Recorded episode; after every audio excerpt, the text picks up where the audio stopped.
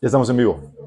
Ok, estamos en vivo en Facebook, en el canal de Minas Discipulado, chicos. Vamos a subir el video en Minas Dominical, tan pronto tengamos la grabación lista. Y también en Instagram, no, en Instagram todavía no. Oigan, quería recomendarles unos libros, chicos. Vimos en la sesión 2, hablamos del infierno, y ese es uno de los libros que leí de, de Chavo, que se llama Revelación Divina del Infierno. Si no lo han leído, una revelación divina del infierno. Está muy bueno, chicos. Sí. Eh, lo vendemos, así es. Está en libro de fondo, aquí está. Está muy bueno. Eh, profundice sobre el tema del infierno, chicos. Se lo recomiendo. El otro, chicos, que también quiero recomendarles. ¿Se acuerdan cuando vimos el cambio de potestad de principados? Sí. Este es el que profundiza acerca de eso, chicos. Pero se mete a niveles acá bien heavy. Sí, es el regreso de los dioses, ya se imaginaron. Y a los que, no, a los que están tomando taller de sanidad emocional, emociones que matan, complementa el estudio porque habla del efecto de las emociones no sanadas en las enfermedades, chicos. Sí. Puede ver que tengas, ¿se acuerdan que en, la, taller de sanidad emocional hablamos de la sintomatología? Bueno, hay también sintomatología en las eh, física, en las enfermedades. Tienes algunas problemáticas, reumas y demás, por ejemplo, y tiene su raíz en problemas de heridas que no se han resuelto. Se lo recomiendo, chicos, están aquí en el libro, en la librería. A los que nos están viendo, eh, lo pueden eh, pedir en, en línea, libros Lafont, chicos. Ok. Estamos conectados con este, brother. Ok, fabuloso. Ok, vamos a ver la sesión 3, temor y amor, chicos. Vamos a poner ese tiempo en manos de Dios. Amado Padre Celestial, te damos gracias, Señor, por tu bendita presencia en medio de nuestro Padre. Queremos pedirte que te sigues moviendo y manifestándose, Señor, a través de la meditación de tu palabra, Señor. Que hables a través de mí, Señor, que cubres cualquier deficiencia, que despegues el mente espiritual, Señor, y que tu palabra se siembre en nuestros corazones para producir el fruto que tú deseas en nuestras vidas, Padre. Rompe fortalezas mentales, Señor quebranta nuestro corazón, que podamos salir aquí transformados, Señor. Te lo pedimos en nombre de Jesús. Ok, chicos. Siendo un pequeño repaso, chicos, ¿se acuerdan de este carrito?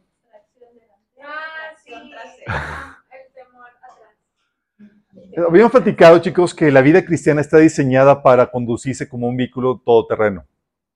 Todoterreno porque vas a encontrar de todo en esta vida, chicos. Alegrías, sufrimientos, tentaciones, de todo.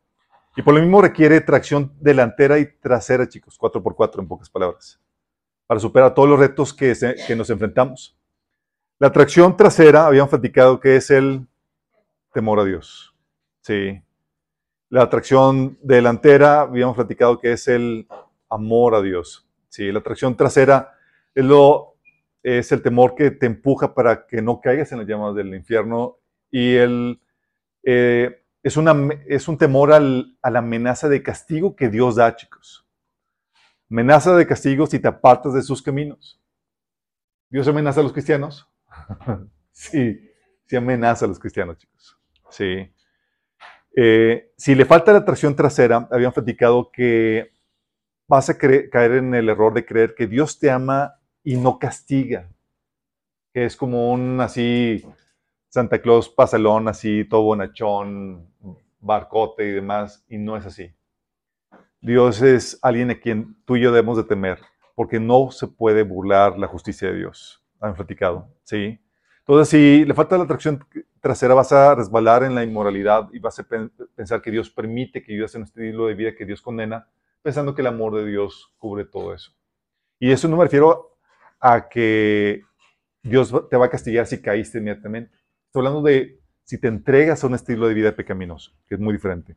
¿sí? También la atracción delantera, habíamos platicado que es el, te del deseo de Dios por ti, del amor de Dios por ti, a pesar de tu pecado. Que Él no solamente te quiere como un siervo, sino Él quiere tener una relación íntima contigo. Así como el esposo ama a la esposa. Si le falta la atracción delantera, si crees que Dios te castiga pero no te ama, carecerás de motivación y del pegamento para ligarte a Cristo y para desarrollar una relación íntima con Él. Pero cuando sabes que te desea, que te ama, no hace más que derretir tu corazón y te hace buscarlo a Él y buscar satisfacerte en Él. Sin esta tracción delantera, no podrías experimentar la plenitud del amor de Dios. Si vivirías nada más bajo el temor de Dios. De hecho, es lo que sucedió con este Lutero, ¿se acuerdan? Que vivía bajo el temor de Dios, siempre temeroso del castigo, pero se había olvidado del amor de Dios. ¿sí? Y esos ambos eh, aspectos son importantes y vitales en, en el caminar del cristiano. Pero la pregunta aquí es, ¿cómo cultivamos el temor y el amor de Dios en nuestras vidas, chicos? Vamos a comenzar con el temor, ¿les parece? ¿Cómo creen que podríamos cultivar el temor de, Dios en nuestras vidas? Conociéndolo. Conociéndolo. Castigo. Estando más cerca de Él. ¿Sabes? En Deuteronomio 17, 18 al 20, nos enseña que Dios ordena la lectura de la, de la, la lectura diaria de la Biblia para que aprendamos a temerle, chicos la ordena con ese propósito. Fíjate lo que dice Deuteronomio 17, 18 al 20. Dice, cuando el rey tome posesión de su reino, ordenará que le hagan una copia del libro de la ley que está al cuidado de los sacerdotes levitas. Esta copia la tendrá siempre a su alcance y la leerá todos los días de su vida. Así aprenderá a temer al Señor su Dios. Órale. Entonces, lo que Dios eh, te receta para tener un temor saludable de Él es la lectura diaria de la vida. Fíjate que no todos tenían el lujo de tener eh, una copia de las escrituras en ese entonces. Por eso se les, se les ordena a los reyes que tenían los recursos para poder hacerse de una copia de la, de, Biblia. Nosotros ahorita somos reyes, dice la Biblia que nos hecho reyes y sacerdotes, y tenemos los recursos. Entonces no hay excusa como para que digas, no, no me interesa, no, no, no. esta es una ordenanza para los reyes y nosotros somos esos reyes, hemos sido hechos reyes por Dios y se nos ordena leer la, la Biblia todos los días para que aprendamos a temerle. Dice, así aprenderá a temer al Señor su Dios, cumplirá fielmente todas las palabras de esta ley y sus preceptos, no se creerá superior a sus hermanos, ni se apartará de la ley en el más mínimo detalle, y junto con su descendencia reinará por mucho tiempo sobre Israel. Qué grueso. La lectura diaria de, las escrituras te van a infundir un temor, un santo temor por Dios, y también te van a infundir de humildad para que no te creas mejor que tus hermanos. Qué grueso. Lo grueso del asunto, chicos, es que nos ha tocado que toparse con cristianos o cristinos o gente que lee la Biblia, pero tú ves que viven una vida sin ningún temor de Dios. Y dices, ¿A poco leen la Biblia? Aún a personas no cristianas y demás que leen la Biblia y viven su vida, como dice el profeta Ricky Martin, la vida loca. Sí, viven la vida loca. Y es aquí donde tienes que entender algo, chicos. La lectura de la Biblia se tiene que hacer, pero tiene que hacerse con fe, creyendo que las historias, y lo que se dice aplica también para ti.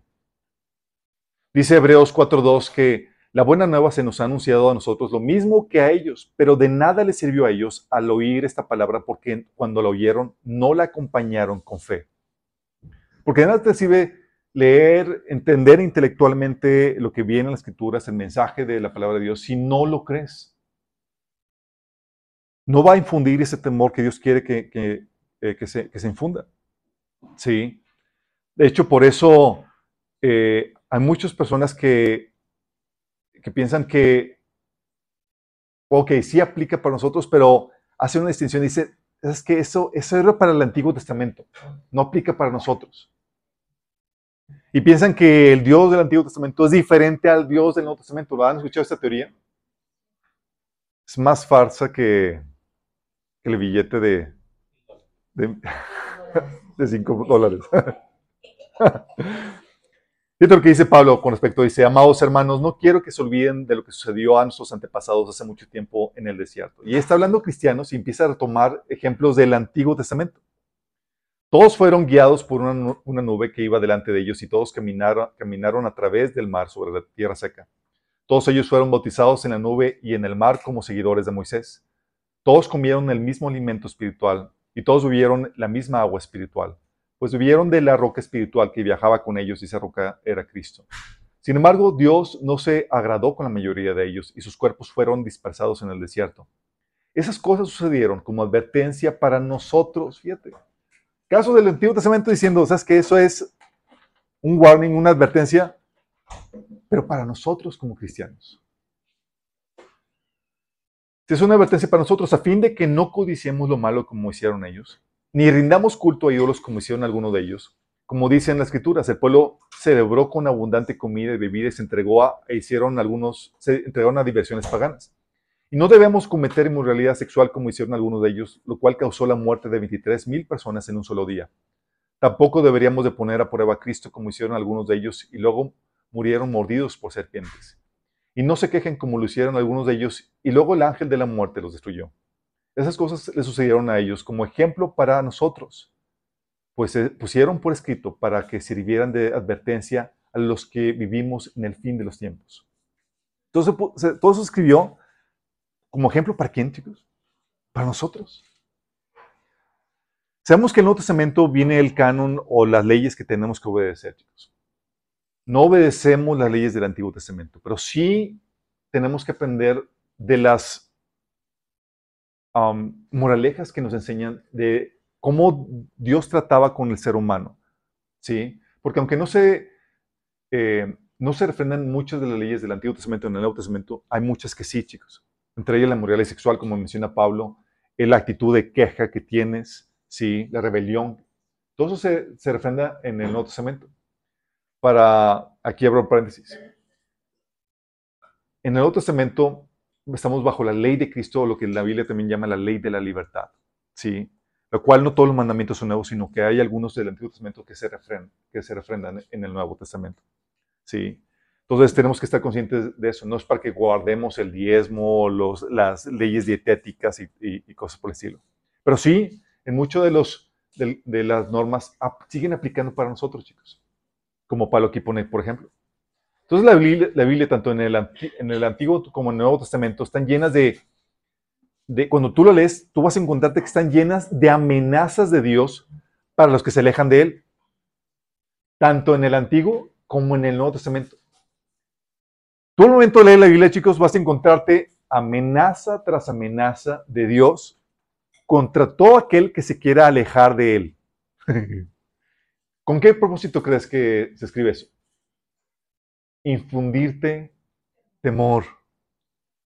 Es como un padre amoroso que dice, no te quiero dar disciplina, haz pórtate mal y te voy a dar a pavo. Y es una amenaza. Es una amenaza para que no lo hagas. Toda la Biblia, tanto en el Antiguo como en el Nuevo Testamento, están llenas de amenazas de Dios para, que para los que se alejan de Él, así como testimonios de, que comprueban que Dios no está jugando con dichas amenazas, sino que está hablando en serio. Tú lees y dices, ah, ok, mejor me, me voy, me voy por el buen camino. Lamentablemente, chicos, muchos cristianos creen que todo eso no aplica en sus tiempos actuales, como estaba comentándoles. De hecho, platicando con una amiga de, la iglesia donde asistí, antes, eh, ella me decía, le ponía eh, pasajes de la Biblia de cómo eh, la Biblia habla de profetas, tanto en el Antiguo y Nuevo Testamento, que reprendían con, con, con, dureza a las personas que estaban en pecado y más. Y ella me decía, es que los tiempos bíblicos eran muy salvajes. Dice, pero hoy estamos en otros tiempos. Y sí, digo, estamos en la generación de cristal, digo, ahorita eran muy salvajes. El argumento que me da así como que eso no aplique para ahora. Eh, o algunos incluso llegaron a decir que eso era el inicio de, de, la iglesia, antes de que la Biblia, de que el canon se terminara de completar. Y ahorita ya son otros tiempos, ¿sí? Ya Dios bajó la, la, la, medida del estándar, ya no se requiere, y aparte Dios es amor. ¿sí? Dios no, no va a tratarte con, con tal dureza. Y es aquí donde tienes que tener cuidado porque muchos cristianos leen la Biblia, leen las advertencias y por esa incredulidad que se contagia, chicos, lo leen y lo leen con un velo pensando que no aplica sus vidas. Entonces, lo leen y ya no infunde el temor que Dios quería que infundiera en, en sus vidas, porque Alguien les dijo que no aplicaba. Y eso muchas veces viene de, liderazgo, de pastores y demás. Pastores que piensan que Dios ya no castiga, que Dios ya no eh, enferma a gente como método de disciplina o quita la vida o que Dios no maldice. ¿Sí? Cuando la Biblia te enseña que nada que ver con eso. Pero porque algunas personas en el liderazgo y tú te dejaste de deslumbrar por el liderazgo que ocupaban, te fuiste, te tragaste eh, lo que te dijeron y al momento ahora de leer la Biblia, ya lo lees con un velo pensando que eso no aplica para, ti. Cuidado, la actitud de credulidad se contagia, chicos. Y no solamente afuera de, la iglesia, también dentro de la iglesia. Y es aquí donde quiero aclararte algo, chicos. Sí tiene algo de lógica este argumento. Porque dicen, oye, entonces, ¿por qué Dios ya no mata a nadie como Ananías y Zafira? Digo, mentirosos son muchos en la iglesia. y no vemos que esté cayendo la gente así como Ananías y Zafira. O como la iglesia de Corintios, que algunos estaban enfermos, otros estaban débiles y otros ya habían muerto por el abuso en la, Santa Cena. dices, ¿qué onda? Pues ya no, no he visto nada, nada de eso. Sí. Yo te puedo decir, few. Sí. Pero ¿por qué es la lógica de eso? ¿Por qué Dios no está haciendo eso? ¿Será que solamente aplicaba durante el tiempo en que se estaba elaborando el canon, eh, las escrituras? Porque ya no vemos ese tipo de manifestaciones hoy en día, chicos. Tú ves en el caso de, de Ananías y eran cosas muy tremendas. Era por nada más echar una mentirita en cuanto a cuánto diste de ofrenda. Imagínate. Dice en Hechos 5, del 1 al 5, dice, había cierto hombre llamado Ananías, quien junto con su esposa Zafira vendió una propiedad y llevó solo una parte del dinero a los apóstoles pero afirmó que era la suma total de la venta.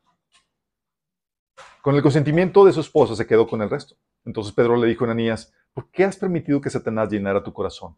Le mentiste al Espíritu Santo y te quedaste con una parte del dinero. La decisión de vender o no la propiedad fue tuya. Y después de venderla, el dinero también era tuyo para regalarlo o no. ¿Cómo pudiste hacer algo así? No nos mentiste a nosotros, sino a Dios. En cuanto Ananías oyó estas palabras, cayó al suelo y murió. Todos los que se enteraron de, lo sucedido quedaron aterrados. Qué genial, ¿verdad? Imagínate, si como que si estuvieras en nivel de temor, así como que te pronto, oye, ¿tuviste tu emocional? y miento voy a quedar. ¿Qué si le digo mentiras?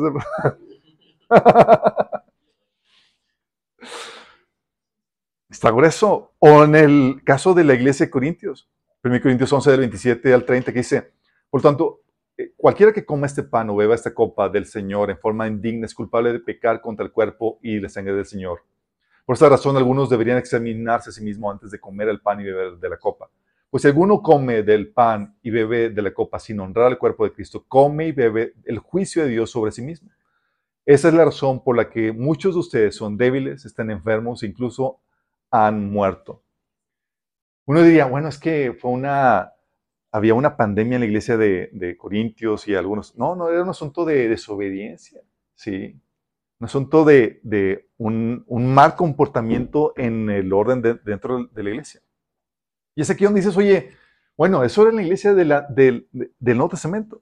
No lo vemos ahorita tal cual, o alguien sí le ha tocado que no me, no me haya, que se me haya escapado algún ejemplo actual, contemporáneo.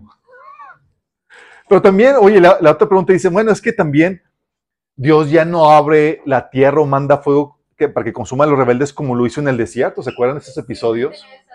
Entonces, ¿por qué Dios ya no hace eso? O sea, entonces le temo o no le temo. Tienes a números 16, 31, 34, ese ejemplo donde, oye, se rebelaron contra la autoridad establecida por Dios, contra Moisés. Diciendo, es que ya tenemos suficiente contigo, le dijeron ahí los rebeldes eh, eh, sección de los levitas y, otros, y querían quitar a Moisés y a, Aaron. Y Dios, por esa rebeldía, hizo lo siguiente, dice en ese pasaje. Apenas Moisés terminó de decir esas palabras, la tierra repentinamente se abrió debajo de ellos, de los rebeldes. El concepto de trágame tierra es bíblico, chicos. de ahí salió, en serio.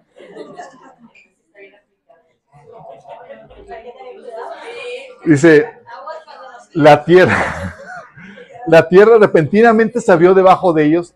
Dice, la tierra abrió su boca y se tragó a los hombres junto con todos los de su casa y todos sus seguidores que estaban junto con ellos y todos los que, los que poseían. Así que descendieron vivos a la tumba junto con todas sus pertenencias. La tierra se cerró encima de ellos y desaparecieron de entre el pueblo de Israel. Imagínate la escena de terror. y dice, y toda la gente que los rodeaba huyó cuando oyeron sus gritos. La tierra nos tragará a nosotros también, exclamaron. Entonces un fuego ardiente salió del Señor y consumió a los 250 hombres que ofrecían incienso, que estaban eh, retando a Moisés. Entonces, unos tragados por la tierra y otros incinerados. Híjole, qué brazo. Dices, oye, ¿por qué no vemos hoy eso hoy en día? Entonces, ¿cómo te puedo decir que temas al Señor cuando ves que, que no ves esto hoy? Entonces, el argumento que se escucha de que no aplica hoy en estos días, a lo mejor tenga algo de cierto. ¿Ustedes qué opinan, chicos? sí, la, ratón. Todos apagarán la juicio. bueno, tienes que entender algo. Es un principio básico, chicos, que vimos cuando vimos el tema de la presencia de Dios. El grado de severidad con que Dios trata a una persona o a un pueblo, chicos, o a la iglesia, varía por el grado de revelación y presencia de Dios manifestada en ese lugar. Al que mucho se le da, mucho se le demanda, chicos.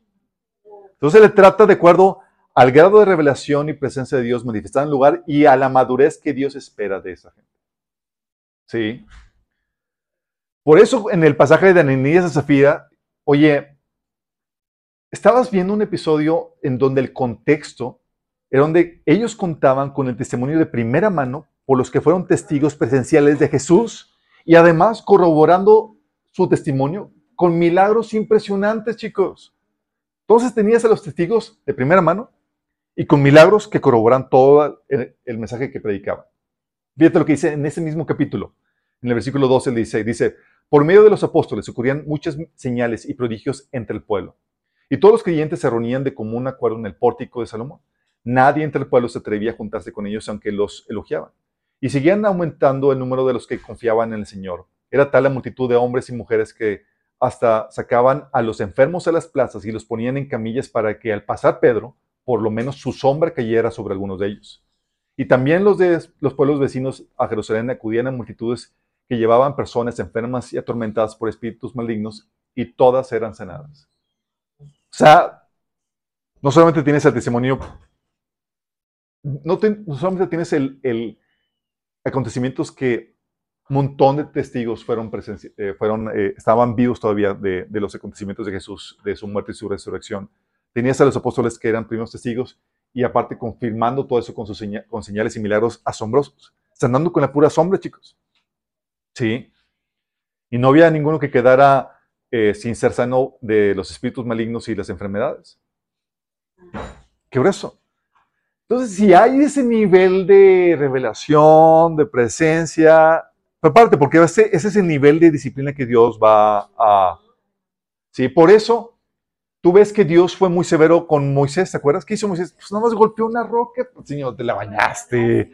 Ah. Pero Moisés veía a Dios que cara a cara. Sí.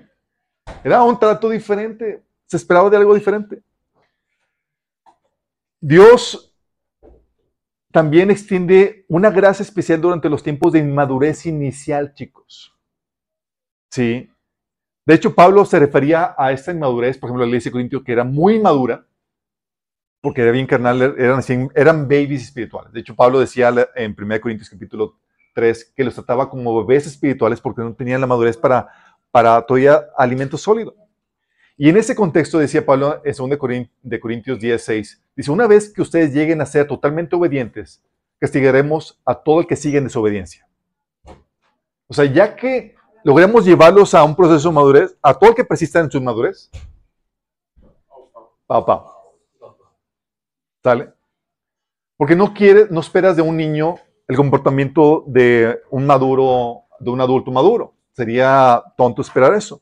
Se espera que vaya proceso, proceso de madurez. Entonces, eso explica por qué Dios era en unos episodios más severo y en otro menos, chicos.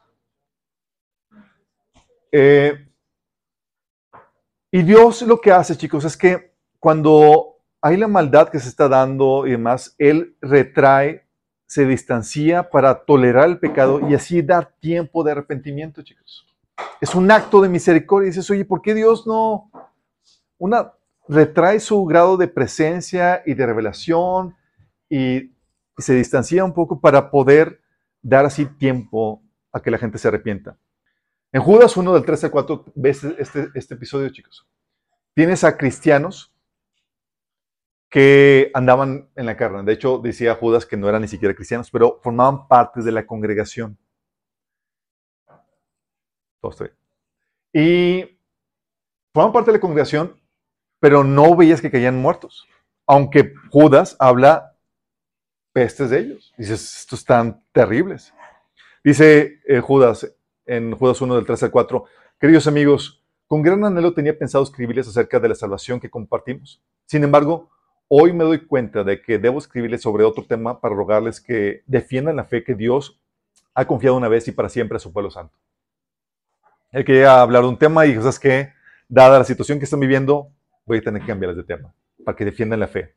Dice, les digo esto porque algunas personas que no tienen a Dios se han infiltrado en sus iglesias diciendo que la maravillosa gracia de Dios nos permite llevar una vida inmoral. La condena de tales personas fue escrita hace mucho tiempo, pues se ha negado a Jesucristo, nuestro único dueño y Señor. Ellos, y menciona ahí en la misma epístola, que ellos convivían en las en las cenas de convivencia de la iglesia y demás, y eran parte de la iglesia. Decía, ¿sabes qué? Tienes que cuidarte de ellos. Pero no ves que caían muertos ni, ni nada por el estilo. Era Dios dándoles un tiempo de gracia para poder permitirles que se arrepintieran. Entonces, el hecho de que Dios te da ese tiempo no es para que te equivoques. Su justicia y su castigo siguen operando, chicos. Sí, siguen operando. Dice Gálatas 5 del 7 al 8, hablando de, si pensabas que, ah, pues voy a ir a libre, Dios no me castigó, me, me ha portado mal, tranquilo. Dice Pablo, no se engañen, de Dios nadie se burla. Cada uno cosecha lo que siembra. El que siembra para agradar a su naturaleza pecaminosa, de esa misma naturaleza cosechará destrucción. El que siembra para agradar al Espíritu, del Espíritu cosechará vida eterna. Entonces dice, no te engañes. O sea, si quieres llevar, y, irte por la libre, vas a cosechar destrucción. Por eso, tú ves a, eh, a Jesús en la iglesia, por ejemplo, de Apocalipsis 2, eh, en Apocalipsis 2 del, del 14 al 16, que era la iglesia de Pérgamo, dice, no obstante, tengo unas cuantas cosas en tu contra, que toleras ahí a los que se aferran a la doctrina de Balaam, el cual enseñó a Balaam a poner tropiezos a los israelitas, incitándolos a comer alimentos sacrificados a los ídolos y a cometer inmoralidades sexuales. Toleras asimismo a los que se sostienen la doctrina de los nicolaitas. Por lo tanto, arrepiéntete. De otra manera, iré pronto para pelear contra ti, contra ellos, con, los, con la espada que sale de mi boca. Fíjate cómo está diciendo Dios. Hay cosas que están mal, las estoy tolerando, y te estoy dando un lapso de, tiempo para que te arrepientas. Si no lo haces, voy a venir. Mi justicia se va a realizar. De hecho, también a, la otra iglesia eh, le escriben esto en Apocalipsis 2 del 20 al 23. Dice, sin embargo, tengo en tu contra que toleras a Jezabel, esa mujer que dice ser profetiza. Con sus enseñanzas engaña a mis siervos, pues los induce a cometer inmoralidades sexuales y a comer alimentos sacrificados a los ídolos. Le ha dado un tiempo para que se arrepienta de su moralidad, pero no quiere hacerlo. Por eso la voy a postrar en un lecho de dolor y a los que cometen adulterio con ella los haré sufrir terriblemente, a menos que se arrepientan de lo que, han aprendido de ella. A los hijos de esa mujer los heriré de muerte. Así sabrán todas las iglesias que yo soy el que escudriña la mente y el corazón y que a cada uno de ustedes le trataré de acuerdo con sus obras. Fíjate cómo está hablando de Dios dando la sabiduría de que eh, voy a venir y voy a ejecutar juicio, pero, pero también habla de que le da un tiempo para que se arrepienta de su moralidad, pero no quiere hacerlo. Entonces no confundas con el tiempo de gracia con que ya la libré o que Dios ya no aplica esto. Simplemente Dios se ha retirado, se ha distanciado un poco para darte un tiempo a que recapacites y vuelvas en sí y te arrepientas. Sus juicios, chicos, ahora no serán tan repentinos ni aparatosos, pero son reales y son verdaderos. Van a venir, chicos. Entonces tienes que entender que la lectura de la Biblia está para infundirte fe. Si dices, oye, pues no veo que, se comporte Dios de, esta, de la misma manera que se, que se comportó con los israelitas en el Antiguo Testamento, con la iglesia primitiva, no te preocupes. Ya explicamos por qué. Por, el nivel de revelación y la presencia de, Dios que había ah, en ese entonces. Ahorita simplemente Dios está dando un tiempo de, de gracia para que la gente se arrepienta. Entonces, pero no te fíes pensando que vas a burlar la justicia de Dios. ¿Sale? Entonces ya cuando lees esto, dices, ya entiendes por qué Dios se comportó de esa manera y se comporta de esta manera ahora. Y no es para que se te quite el temor, es para que tengas, aproveche la gracia que Dios nos está dando y podamos arrepentirnos. Entonces, toda la Biblia nos enseña que cultivando el temor, una de las formas es por medio de la lectura de la palabra, pero con fe, creyendo que eso también aplica a tu vida. ¿Sale? La otra, chicos, es por medio de la experiencia personal. A veces, chicos, leemos la Biblia y no entendemos, somos cabezones, hasta que llega el Pau Pau celestial y te da a ti ese Pau Pau, chicos. Experimentar la disciplina de Dios en carne propia cultiva el temor a Dios. ¿Alguien de aquí ya le ha tocado, chicos? Ahorita vamos a ver qué onda con eso, chicos. Ahorita vamos a ver qué onda con eso. Dice Salmo 119, 71. Dice, el sufrimiento me hizo bien porque me enseñó a prestar atención a tus, a tus decretos. Fíjate lo que está diciendo. Se está diciendo, ¿sabes qué?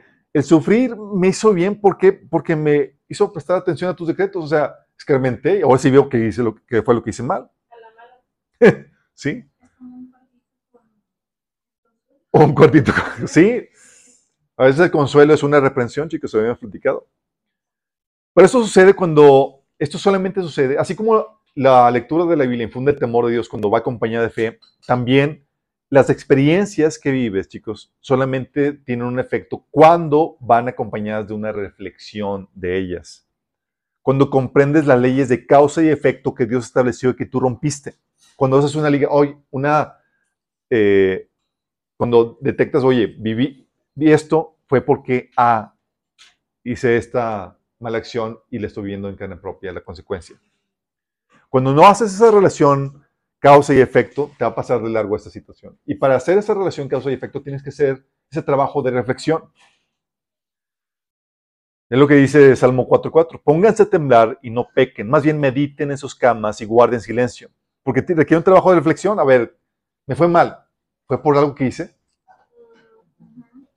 A ver, porque si tú no detectas eso, si tú no paras a reflexionar tus caminos, no vas a entender la relación causa y efecto y no vas a aprender, no vas a adquirir sabiduría de, la experiencia que Dios te está dando. hay mucha gente que tiene mucha experiencia, pero cero sabiduría porque no han adquirido la sabiduría de, dichas experiencias. ¿Sí? Dices, no, pues que tiene 40 años, sí, pero tiene la mentalidad de un niño porque no ha, no ha, no ha absorbido la sabiduría que, que, que le infunde en esos años. Entonces, si no, si no vas acompañada, no acompañas la experiencia de esa reflexión, de ese trabajo de reflexión, no vas a escarmentar y te va a suceder lo que dice Proverbios 19.3. Dice, la gente arruina su vida por su propia necedad y después se enoja contra el Señor. Dices, en la torre. Entonces, ¿qué parte de que hay principios y hay leyes de causa-efecto y que no se ha entendido eso, hijo? Pero obré mal y me fue mal y todo me enojo contra Dios, dice Señor. Sí. Y así pasa muchas veces, chicos. Porque Dios me trata así, Señor, ¿por qué te portas así? ¿Sí? Y tienes el caso de David. ¿Se acuerdan de David cuando él tenía el cometido de leer la Biblia todos los días? ¿Se acuerdan? Ok. Y en la Biblia aparecen instrucciones de cómo debe tratarse el arca, pero esa ordenanza se le pasó del arco.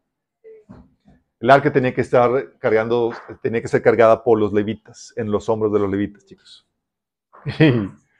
Y este David de novedoso dijo, ¿sabes que Vamos a poner una nueva carreta, nuevecita, porque es para el arca, ¿sí? Y vamos a poner unos bueyes que la, que la empujen, que la, que la jalen. dice, Y pues obviamente no, el, camino, chicos, en ese entonces no, no estaba pavimentado. O si estaba pavimentado, estaba como el de Monterrey. Entonces, había unos bachezones. Dice 2 Samuel 6, del 6 al 9. Cuando llegaron al campo de trillar de Nacor, los bueyes tropezaron y Usa, quien era uno de los siervos de David, que estaba vigilando el arca, extendió la mano para sujetar el arca de Dios. Uy, buena intención, chicos. Exacto. Fíjate.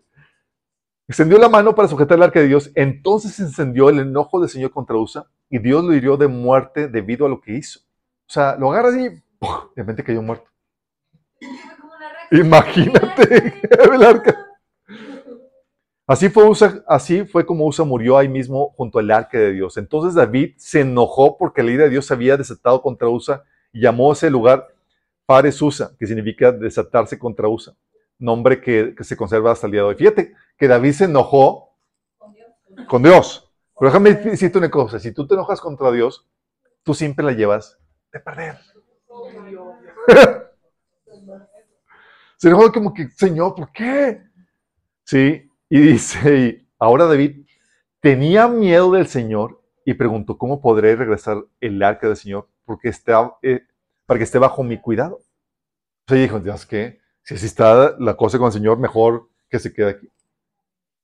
Ya le dejaron, chicos, y prosperó la casa de la persona con la que se quedó el arca. Y vio, Dios, vio este David la prosperidad, dijo, ¿sabes qué? Mejor si me traigo. Pero, pues sí. Es que la presencia de Dios, chicos, es, es temible y deseable, chicos. Todo lo que hace, lo que hace el Señor, lo que hace David es que aprendió en carne propia ese acto de desobediencia. Él tenía el cometido de obedecer la ley. Y ahí venían las instrucciones de cómo debía tratarse el arca. Y dijo, ¿sabes qué? Aprendí. Sí, y fundió temor en su vida. El siguiente episodio, tú vas a encontrarlo la segunda vez que eh, lleva el arca, ahora sí, chicos, tal como lo instruye la Biblia, con los levitas, con los sacerdotes cargando el arca y demás. ¿Por qué? Porque aprendió en carne propia, chicos. Recibió pau, pau celestial y escarmentó. También tiene ese caso de Moisés, chicos. Porque mira, cuando tú recibes el, el pau, pau celestial y andas así temblando, o sea, que no te, que nadie se rebelde, que nadie, porque ya, ya sabes que es real. Sí. Lo mismo que me imagino que les pasó con sus padres cuando les daba papá, que empezas, ah, es una amenaza, y luego ya te vino en serio y dices, y llega, te infunde un santo, santo temor. Bueno, ¿se acuerdan el episodio de Moisés cuando mandó a los dos espías y llegaron con un mal reporte de, un reporte negativo para el pueblo de Israel? Y todos empezaron a llorar, no, Dios nos trajo acá a la tierra prometida para morir, a gigantes, bla, bla, bla, y empezaron, vamos a regresarnos a Egipto. Y Señor, que sabes qué, todos van, ustedes van a morir en el desierto, solamente sus hijos van a, van a pasar a la tierra prometida. Estaban 40 años de castigo, chicos. Ya se estaba por cumplir el castigo. Y llegan los de Manasés diciendo, oigan, pues no queremos pasar a tierra prometida. y Moisés estaba, hijos del María Fíjate lo que dice en números 32, del 7 al 15. Dice, estaba Moisés por lo escarmentado de la, de la, de, la disciplina de 40 años. Dice, ¿por qué quieren desalentar al resto del pueblo de Israel de cruzar la tierra que el Señor les ha dado? Sus antepasados hicieron lo mismo cuando los envié a Cades Barnea a explorar la tierra. Después de que subieron al valle de Escol y exploraron la tierra, desanimaron al pueblo de Israel para que no entrara a la tierra que el Señor les daba. Por eso el Señor se enojó mucho contra ellos y juró, de todos los que rescaté de Egipto, ninguno de 20 años o más verá jamás la tierra que juré dar a Abraham, Isaac y a Jacob, porque no me han obedecido de corazón. Las únicas excepciones son Caleb, hijo de Jefoné, el ceneseo, y José, Josué, hijo de Nun, porque ellos han seguido al Señor de todo corazón. El Señor se enojó con los israelitas y los hizo bajar, vagar en el desierto durante 40 años hasta que murió la generación entera que había pecado a los ojos del Señor. Pero ahora aquí ustedes, aquí están ustedes, raza de pecadores, haciendo exactamente lo mismo. Ustedes están provocando que el Señor se enoje aún más con Israel. Si ustedes se alejan de él y él abandona, él abandona nuevamente el pueblo en el desierto, ustedes serán responsables de la destrucción de la nación entera. ¿Ves las palabras tan, tan severas y dices, cálmate, Moisés? Pues sí, acaban de experimentar, acaban de salir del castigo de 40 años. Y luego salen con esto. Cantando esto, dijeron los de Manasés y las demás tribus que se querían quedar de este lado. Ok, vamos a pasar, tranquilo, tranquilo, sí, no vamos a desanimar a nadie. Porque habían experimentado eso, chicos. Porque el experimentar el castigo te infunde un santo temor. ¿Sí? ¿Tienes el caso de Esdras, chicos? No, más imagínate el caso de Esdras. Acaba de pueblo Israel vivir una disciplina severa, donde vivieron 70 años en exilio, porque adquirieron costumbres de las naciones paganas que estaban ahí en, en la tierra. Empezaron a adorar a otros dioses y demás. Regresan de exilio entre ellos fue este, este Esdras, uno de los, de los, eh, pioneros en regresar, juntamente con una comunidad de, israelitas. Y luego Nehemías empezó también a, a, regresar juntamente con ellos. Bueno, llega y le llegan reportes a Esdras de lo siguiente. Es Esdras 9, del 1 al 7. Dice, Después de esto se me acercaron los jefes y me dijeron, el pueblo de Israel, incluso los sacerdotes y levitas, no se han mantenido separados de los pueblos vecinos, sino que practican las costumbres abominables de ellos, es decir, de los cananeos, hititas, fereceos, jebuseos, amonitas, moabitas, egipcios y amorreos. Llegaron del, llegaron del castigo, vamos a hacer lo mismo, chicos. Dice, de entre las mujeres de esos pueblos han tomado esposas para sí mismos y para sus hijos, mezclando así la raza santa con la de los pueblos vecinos y los primeros en cometer tal infidelidad han sido los jefes y los gobernantes. Cuando escuché esto, me rasgué las túnicas y el manto, me eh, arranqué los pelos de la cabeza. Imagínate que acto de desesperación.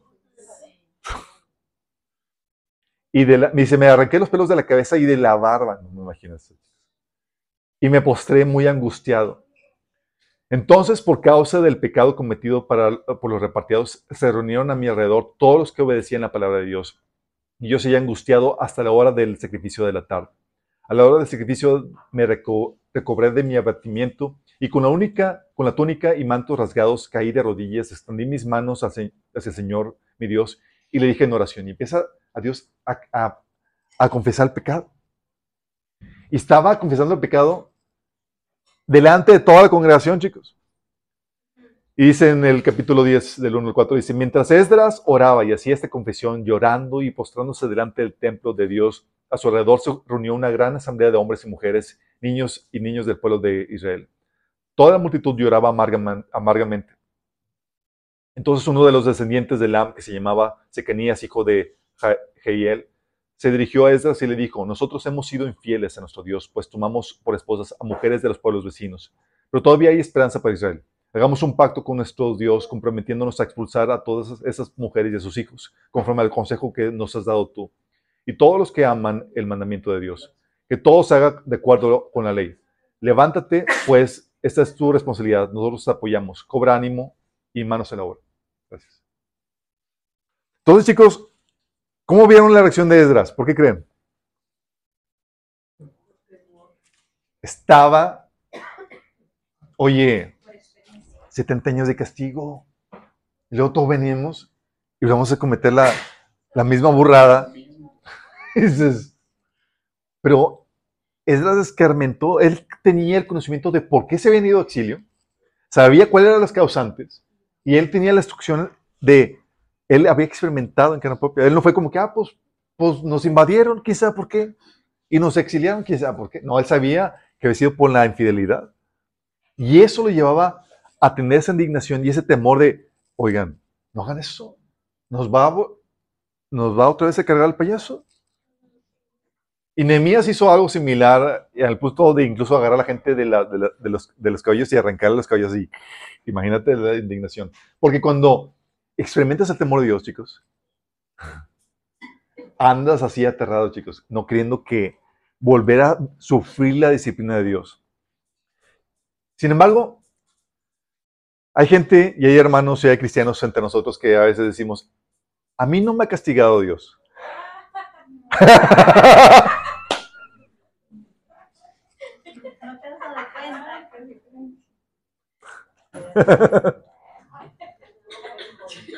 ¿De qué se ríen, chicos? A mí no me ha castigado Dios. ¿Sí les ha tocado, chicos? O tal vez eres tú. Mira, o es porque una persona, eres una persona que no requiere disciplina, chicos. Hay gente que no requiere disciplina porque con la culpa y la reprensión del Espíritu basta. ¿Sí? Dice la Biblia en Proverbios 17:10, es más efectivo un solo regaño al que tiene entendimiento que cien latigazos en la espalda del necio. Y a veces único que te salva del, castigo de Dios, de la disciplina de Dios, es que para ti te basta la culpa y la represión del Espíritu. Sí, es con eso. Y te hace sentir mal. Chinche, cucaracha, lo que tú gustes. Entonces puede ser porque por eso dices, oye, ¿por qué ti no te castiga el Señor? Digo, porque con el castigo y la reprensión del Espíritu en mi vida me basta. No me puedo vivir así con esa reprensión. O tal vez porque no te has entregado ese pecado y estás en ese periodo de gracia. Miren, el castigo muchas veces no viene sino hasta que, sino hasta cuando te entregas a dicho pecado, chicos. No por una caída, sino por un cambio de rumbo en donde ya no luchas, sino que te entregas al pecado. ¿Me explico? Y es donde dice Romanos 2, 4, no te das cuenta de lo bondadoso y tolerante y paciente que es Dios contigo. ¿Acaso eso no significa nada por ti? ¿No ves que la bondad de Dios es para guiarte a que te arrepientas y abandones tu pecado? Fíjate que estamos hablando de que la gracia, la bondad de Dios, donde refrenda el castigo, es para darte tiempo para que te arrepientas. ¿Sí? Porque sabe que estás en esa lucha. Pero si ya te entregas al pecado, ahí Dios va a hacer todo lo necesario para darte pau, pau celestial. ¿Sí? Dice Apocalipsis 2 del 21, le he dado tiempo para que se arrepienta, pero no quiere arrepentirse de su fornicación, hablando de ese, de ese periodo de gracia. Ese acto de bondad es para guiarte arrepentimiento. Entonces, oye, pues caí y demás, pues no. No, Señor está, está viendo si, si estás en el punto donde tu caída es solamente una caída o es un cambio de rumbo en tu, en tu vida. Sí, puede decir, porque si te entregas ese pecado, es un cambio de rumbo. Y ahí sí requiere medidas disciplinarias por parte de Dios. También puede ser que no recibas la disciplina de Dios porque simplemente no eres su hijo. Dice Hebreos 12, 8. Si Dios no los disciplina a ustedes como lo hace con todos sus hijos, quiere decir que ustedes no son verdaderamente sus hijos, sino que son ilegítimos. Qué feo, ¿verdad? Qué feo, ¿verdad? Por eso, si Dios te disciplina, alégrate. Significa que sí fuiste adoptado. Pero si prosperas en tu maldad, teme. Por eso hay personas que dicen, que comentarios he escuchado, eh, que dicen, oye, es que mis amigas hacen todo eso y no les pasa nada y a mí sí. ¿Por qué crees? Ellas son hijas del diablo y tú eres hija de Dios.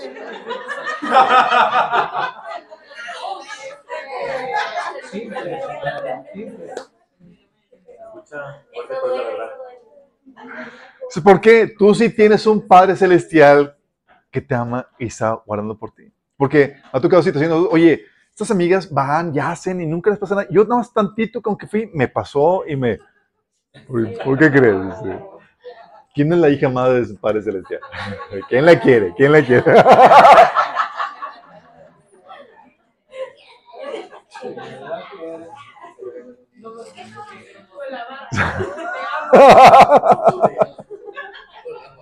y Dios lo que hace, dice Pablo, dice la Biblia, que Dios nos disciplina así para que no seamos condenados con el mundo, chicos. Es un acto de amor de Dios para que corrijamos los caminos. Porque acuérdense, no podemos burlar la justicia de Dios. Si nos entregamos a las obras de la carne, vamos a cosechar destrucción. Entonces, la experiencia personal ayuda mucho, chicos. A mí, Dios me, he tenido la fortuna de que Dios me ha confirmado como su, como su hijo por disciplinas vez tras vez. O sea, damos tanto temor. O sea, Dios no va a dejar que agarres, que agarres monte sin antes darte tu, buen pavo, pavo, y eso es un alivio. Es donde dice, ahí es donde entiende las palabras de David cuando dice, tu barra y tu callado me fundirán aliento. Dice, Señor, es que tengo miedo a agarrar monte, Señor, no te preocupes, aquí tengo la vara. sí, es ahí donde es un aliento de que sabes que es un trabajo en conjunto juntamente con Dios para que te mantengas en su camino. Sí, y Él va a hacer lo necesario para que jalarte a, a sus caminos. ¿Vamos? Entonces la, la, experiencia personal ayuda mucho. Por eso, chicos, vives cosas y demás. Anota tus anécdotas, las cosas que el Señor te ha permitido experimentar, la disciplina, anota, que no se te olvide. ¿Sí? Los judíos tenían que armar altares para, eh, como memoriales para, porque la memoria nos falla. ¿Sí?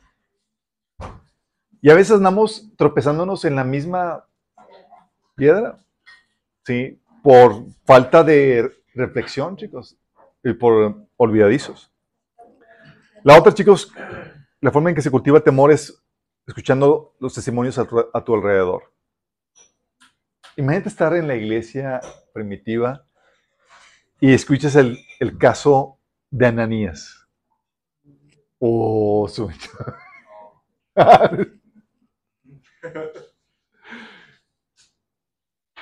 Dice la Biblia que eh, en cuanto Ananías oyó estas palabras, cayó al suelo y murió. Todos los que se enteraron de lo sucedido quedaron aterrados y con justa razón. Es lo que nos hubiera pasado a ti y a mí si hubiéramos escuchado un testimonio así. Oye, ¿qué pasó con tal hermanito? No, pues, se murió por mentiroso. ¡Ah, No,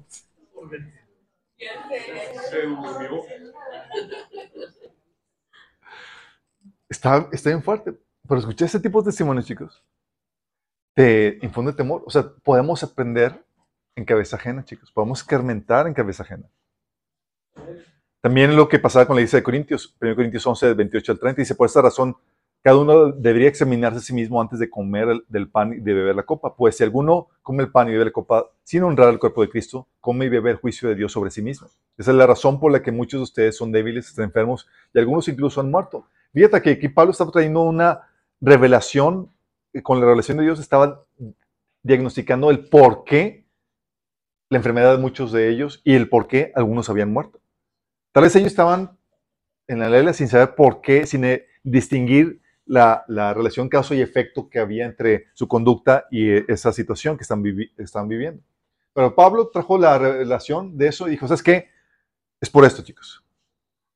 Y cuando tienes, oye, entonces este hermano murió por eso y este está enfermo porque yo, tú, no, pues agarras, sí, como dicen, si, si ves las barbas de tu vecino cortar, Y eso te ayuda, chicos. Cada, la vida de cada persona refleja una, una moraleja, chicos. Tú puedes escuchar testimonio de gente que se ha apartado. Y dices, oye, no me quiero apartar. Y dices, ¿qué fue lo que llevó? Ah, pues que dejó de congregarse. O dejó de leer la Biblia y dices, no, pues yo no. Sí, aprendes de eso. O gente que ha, muerto, que le ha ido mal por apartarse al Señor. Oye, no es que su matrimonio se, se, se divorció o cayeron en, tal situación donde sus hijos, y dices, oye, ¿qué fue lo que hicieron para, yo no quiero caer en eso? ¿Sí? Y aprendes. Y aprendemos, podemos escarmentar, chicos, en cabeza ajena. Gente que ha caído dices, oye, ¿por qué ya no tiene ese primer amor? ¿O por qué tal pastor se apartó? Y dices, yo no quiero caer en eso. ¿Qué cosas hicieron para apartarse? Y aprendemos en cabeza ajena. Entonces son básicamente tres formas en las cuales, si tú los vives, vas a poder cultivar un santo temor en tu vida, lo cual se requiere en tu camino cristiano. ¿Estamos bien, chicos? Vamos a ver cómo cultivamos el amor. Para cultivar el amor del Señor, chicos, igual que cultivar el amor, es la escritura. No puedes amar a quien no conoces. Yo te puedo hablar maravillas de Dios y demás, pero tienes que tú, en carne propia, ver desde directamente el texto. Cómo